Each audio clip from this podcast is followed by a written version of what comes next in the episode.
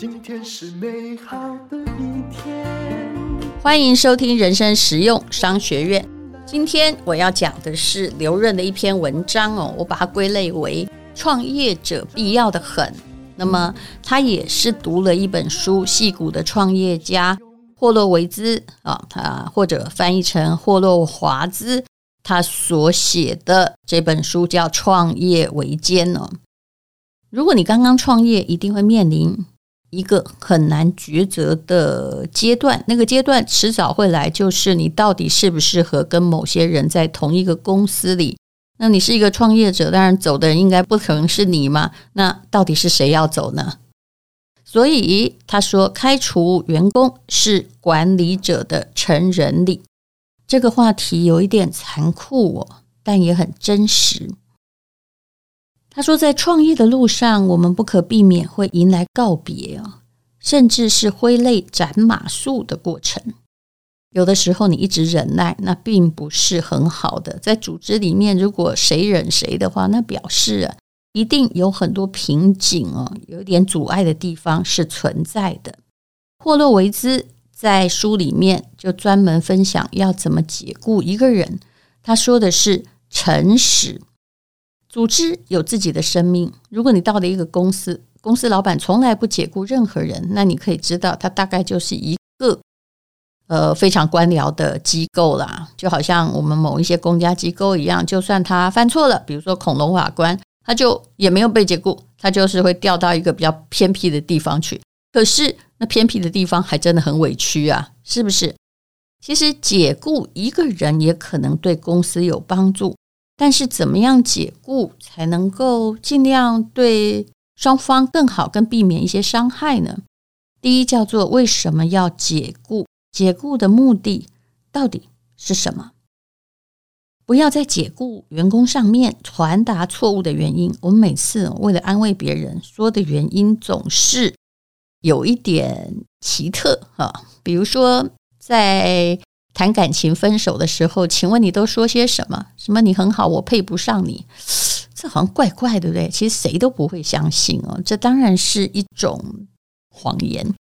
那么有时候呢，你会说，嗯，又讲的太诚实了。就我 我的朋友曾经听过，我来不及等你变得有出息，哦，这太残酷了。那万一人家真的有出息怎么办？你要离开，不需要打击从前的爱人，对吧？好，那么比如说呢，有时候你要解雇一个人呢，这是疫情刚开始的时候发生的状况，你的确是必须要解雇。其实。那时候如果有壮士断腕的公司的现金，呃，还保得住哈，并不会造成资金流的断裂。那后来可能疫情过去，你可以再把他请回来，但中间都要有一番说法了。但是越诚实越好。那但是他说有些公司是这样的，也就是他常常啊在解雇一个人的时候，并没有找到真正的原因。是公司整体的业绩欠佳，对不对？而不是你解雇的那位行销人员他自己的业绩欠佳。那如果说是有一些公司啊，在弄比例说哦，我每年就会解雇二十趴的不适任者，这也很可怕，因为他定出了一个比例来了。也许每个人都还不错啊，就算。嗯，就是倒数那二十趴的，搞不好他是一个新进人员呐、如果你这种不分青红皂白，只是用比例来解雇的话，公司会进入一个非常惶恐的这种恐怖政治之中。这就好像我们以前念大学的时候，老师是有生杀大权的，他会说，而且都是这个呃一刀定生死。他说，反正啊，我这堂课大家都知道很严格。那么，呃，总共你们有六十个人，对不对？哦，我一定会当掉二十个人，哇，那就是三分之一，弄得大家很惶恐，就真的会很认真吗？其实我觉得不会啊，惶恐本身有妨害学习。公司也是这样的，我们知道台湾有一些知名的公司是裁掉了百分之五，那你就得走人，对不对？可是呢，嗯，我觉得五趴啊是一个。真的蛮硬的规定了，但是它也不是太不仁慈，因为它规定的就是五趴哦，也可能上，也可能下。如果它是硬性的，那就显得有一些残忍了。应该是你一定要裁掉不适任的员工，但是不要给员工这么让人害怕的某些的比例啊，用这样来威胁员工说绩效要好哦。其实有时候你在裁员的时候，是因为啊，像疫情啊，遇到的是大时代的问题，公司经营不善，所以养不了那么多人。其实这也是公司的问题，未必是单一员工的问题。那么你必须首先承认，的确公司的业绩是在下滑，这是不得已的决定，而不是去谴责这个员工业绩不好。第一就是要诚实，第二你要裁员的时候要当机立断。这一点呢，大家应该很好理解。当断不断，反受其乱。心要慈啊、嘴巴也要仁慈了，手要快啊。有些员工的确是非常不适合公司的，再忍下去哦，就好像你那个屋檐下来了一个，其实他自己也待得不太快乐啊、但是他可能呢，就是通常这样的员工哦，并不会觉得公司非他不可，而是他会觉得。如果我主动辞职的话，哎呀，不知道老板会不会觉得很难过啊？或我现在还没有地方去啊？啊，或者是说怎么都没有人教我呢？哦，这也是我常常看到不适任员工的抱怨。公司不是学校，你不是进去学习的，很多东西哦，你不要期待别人教你。你如果觉得别人没教你，那你去问嘛。除非每一个人都拒绝你，那这也不是什么太好的公司。所以呢，如果他真心不适合，你的手呢就要快。我也建议很多人，如果你不适合那一行，你辞职就要快哦。比如说，我就曾经听过一个在公关公司就来了一个员工，学历也都很好，但是他的理由是什么呢？那理由是我害怕人呢，这么多陌生人让我非常惶恐，那就表示你就不适合做公关这一行。那如果你呃自己其实也不想主动学习。老板又没有裁掉你的话，你可以见得大家都互相在忍受，不是只有你在忍受。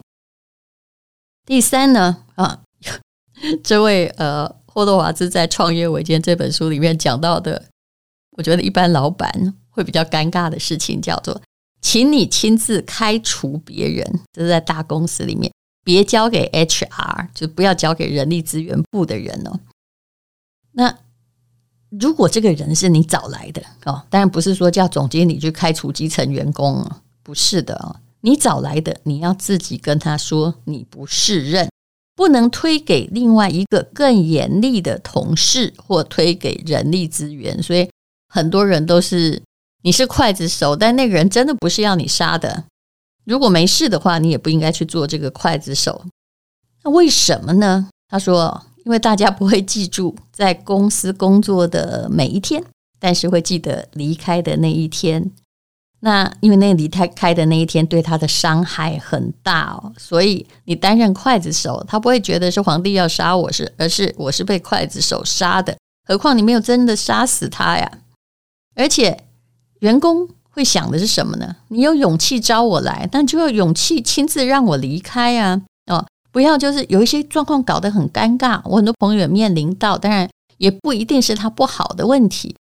公司老板可能听说什么留言，或对他也并不是很满意，可是呢，就叫诶手下特助啊去跟他说，快把你的东西收一收嗯，我们会监督你，拿着纸箱到楼下来，去马上这个叫无预警的开除，这是很不给人家尊严的。有时候我甚至抱着纸箱的人并不知道。任何的原因也没有得到好好的安慰啊，所以啊，不要用这种借刀杀人的方式。如果那个人是你招的，你最好自己解决。这就好像，如果你的夫妻之间发生问题，谈恋爱的也是你，把他找来的也是你，嫁给他的也是你哈，或娶他的也是你，你为什么要叫你妈去替你讲，或你的姐姐替你讲？这只有把事情搞得更糟。这答案就是一句老话。解铃还须系铃人哈，谁做的谁负责啊？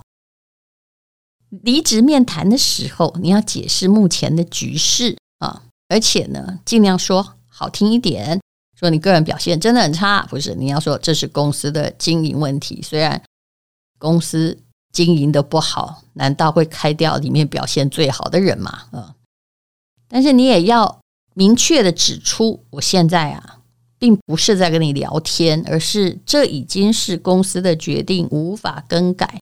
我看过很失败的状况，是老板拿威胁当成筹码啊，跟他说：“你如果不想离职的话，那你就点点点点改进什么。”结果后来员工还是。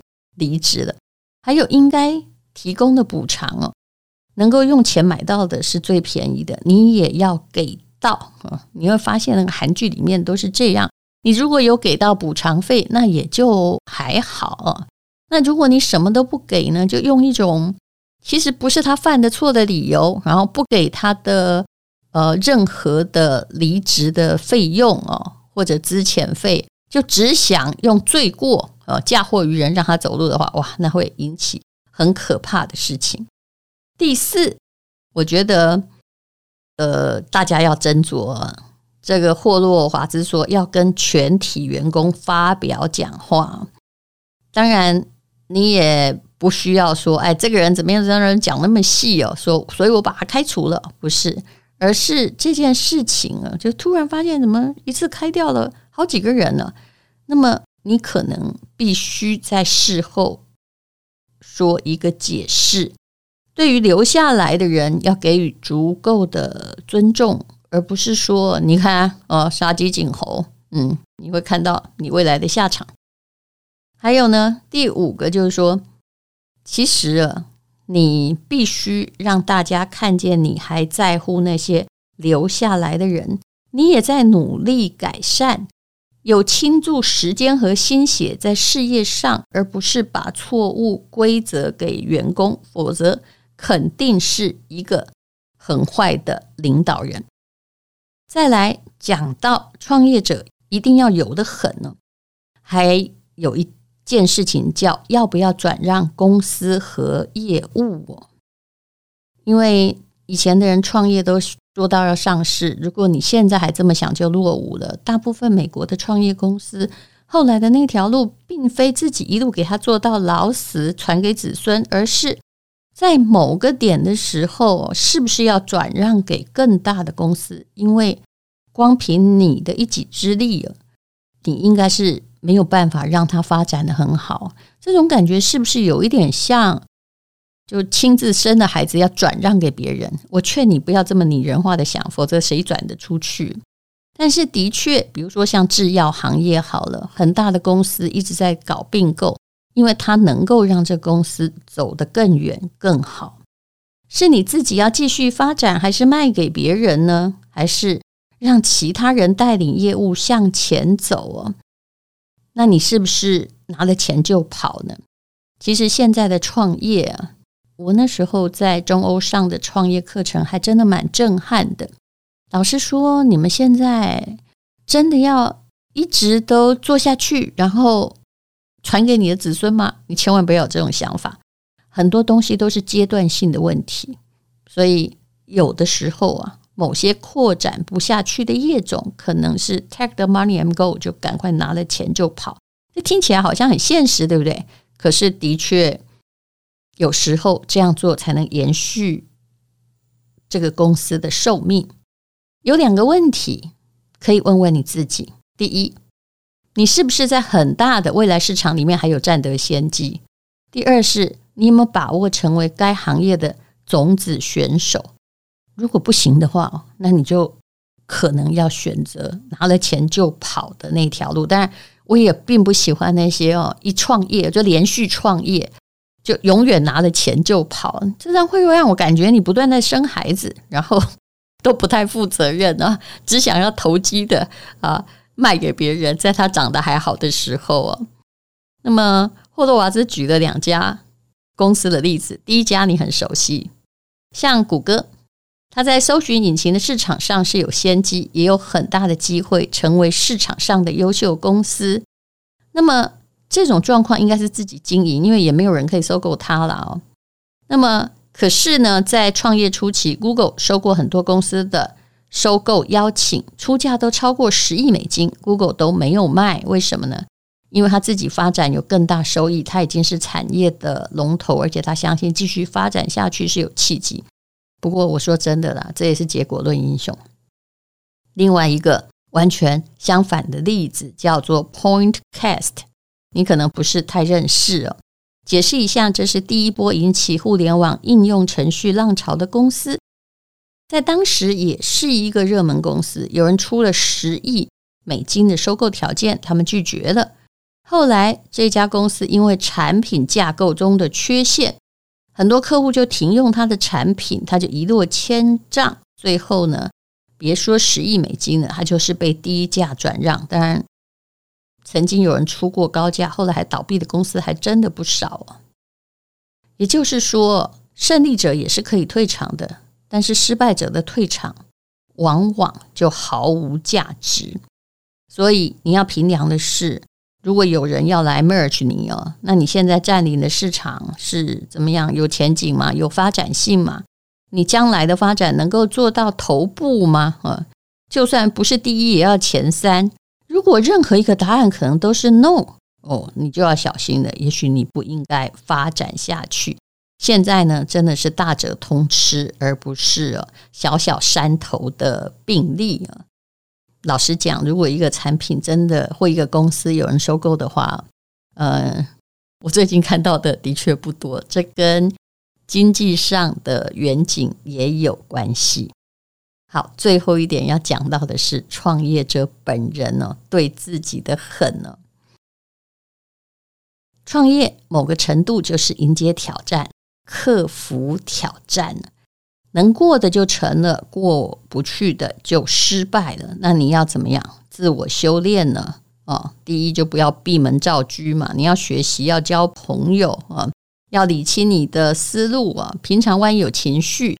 你也自己要想办法梳理，所以无论如何，创业者要读心理学都是很重要的，否则啊，你就败在那里。那你也要有运动锻炼，所以你看现在那些跑马拉松的或者是三铁的，基本上创业者的比例非常多。那你也要有一种恒心哈，就不抛弃啊，不罢手啊，所以那种勇气啊，的确是一股。所谓的冲劲啊，那么台湾人很喜欢说“爱拼才会赢”嘛，哦，这也是霍洛瓦兹的《创业维艰》里面重要的话。话说到后来啊，其实说穿了都很老套。那无论如何，困境一定要有。谁的创业是一帆风顺的呢？伟大的创业者就经过伟大的挣扎。好，我们今天讲完了，这是创业者必须具备的狠，你有了吗？今天是勇敢的一天，没有什么能够将我为难。今天是轻松的一天，因为今天又可以，今天又可以好好吃个饭，做爱